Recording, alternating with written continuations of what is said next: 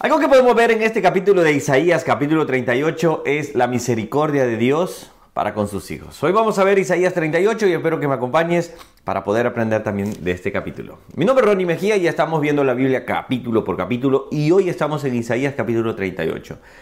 Si bien no podemos ver todo el capítulo, te que lo leas todo, que hagas tu propio devocional y de esta manera tú aprendas de la palabra directamente también. La idea de este, de este devocional es que tú aprendas a hacer tu propio devocional y tengas un hábito de lectura bíblica. Vamos a empezar. Este capítulo trata prácticamente de la situación que Ezequías está viviendo.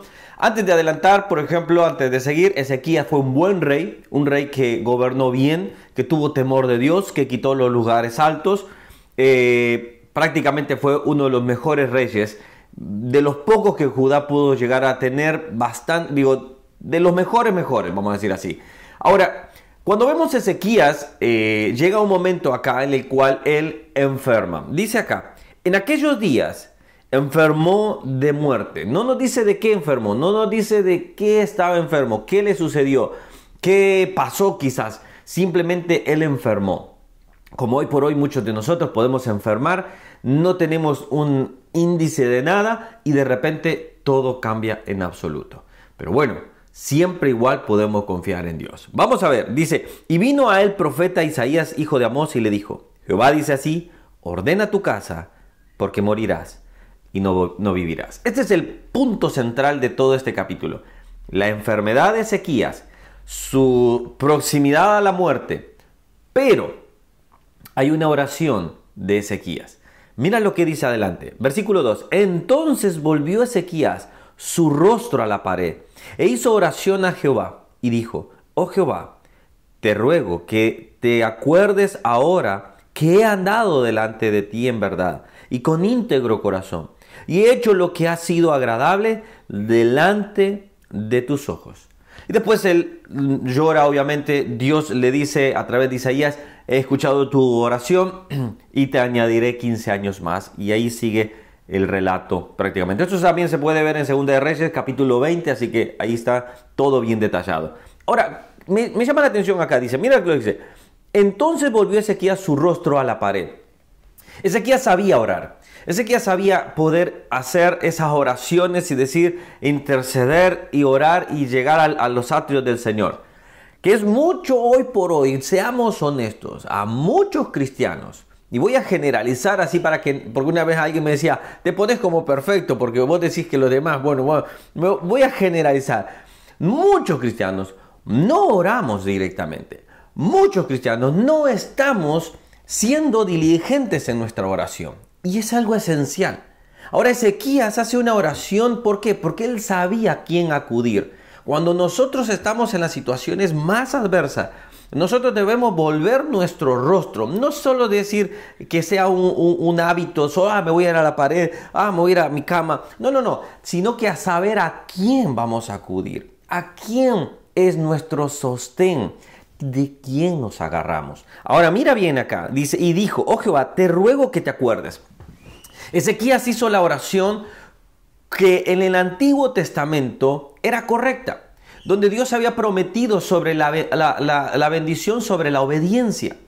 Y entonces Él dice te, dice, te pido que te acuerdes que he andado delante de ti en verdad. Ezequiel se estaba apelando a, la misericordia por lo que Él había hecho, por lo que Él había vivido, porque no todos vivían en, eh, dignamente, no todos vivían de una manera ordenada pero él apelaba a eso. Ahora, como hijos de Dios, hoy, en la vida cristiana, hoy, hoy, hoy, en el 2023, o 2024 si lo estás viendo ya, ah, si alguien me dice, yo, Dios va a contestar mis oraciones así como Ezequías, yo le puedo decir sí y no. ¿Por qué? Primero, nosotros ya no estamos bajo el pacto donde bajo el Antiguo Testamento en el cual nosotros podemos decir, bueno, mira mis obras, ya no son por obras nosotros, para que nadie se jacte. Hoy es por fe que nosotros vamos a apelar a la misericordia de Dios y decir, yo creo en ti Señor, pero toda la soberanía te la dejo a ti. Yo creo en ti Señor, pero tú tienes el poder. Hermanos, seamos honestos, estamos en una ola, estamos en una situación donde muchos hemos caído y caímos en el error, donde el hecho de, declarar y decir, tú declara que eh, tú eres sano, pero muchas veces esas oraciones caen en auto autocontrol, ¿cómo decir la palabra? En autosuficiencia, en que yo oro y Dios va a hacerlo. ¿Por qué? Porque yo estoy orando.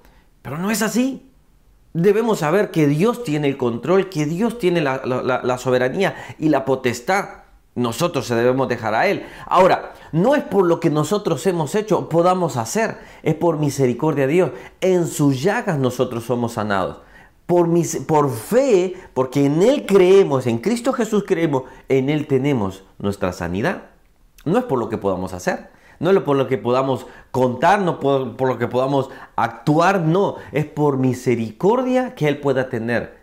Ahora, la, enfermedad, Él la puede sanar o Él no la va a sanar. Pero yo voy a seguir creyendo. Ahora mira lo que dice Santiago para que así lo complementemos. Santiago 5.15 dice, y la oración de fe sanará o salvará, dice acá en Reina Valera, al enfermo. Y el Señor lo levantará y si hubiere cometido pecado, le será perdonados. Pero la oración de qué? De fe. No mis acciones. No por todo lo que yo puedo hacer. No por lo bueno que yo soy. Es por fe. ¿Entienden este punto?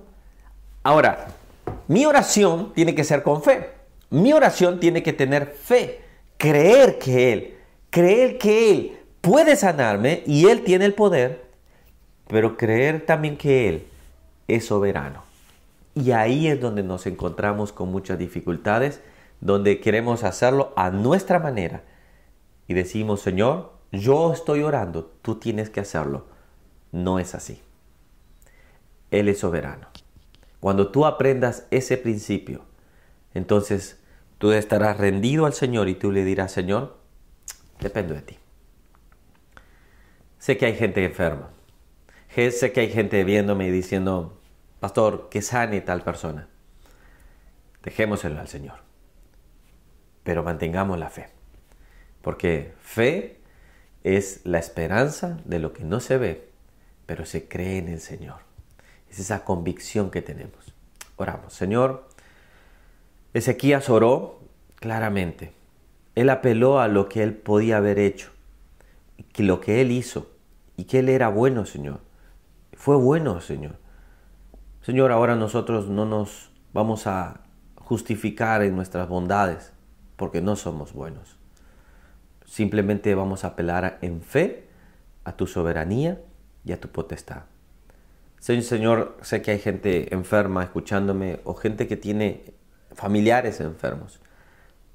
Señor, como aquel hombre que dijo, ayuda nuestra fe, manténme en mi fe, que no mengua, para que yo me sostenga de ti. Padre, oramos en fe por unos por otros. Oramos y sabemos que la soberanía es tuya. Padre, obra sobre mis hermanos. Obra, Señor. Creemos en ti como el Dios de Israel, como el Dios Todopoderoso, como el Rey de Reyes. Pero, Señor, la potestad te la dejamos a ti. Te damos gracias. En el nombre de Jesús. Amén.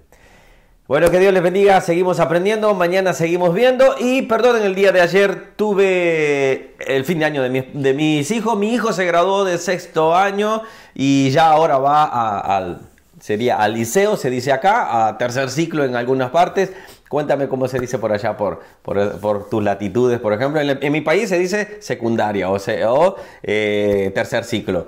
Pero bueno, eh, él se graduó, así que tuvimos ahí la, la graduación, ese pase para, para séptimo. Y bueno, tuvimos que acompañarlo, así que no pude grabar. Pero ahora sí, ya estamos por acá. Que Dios les bendiga, nos vemos el día de mañana. Chao, chao.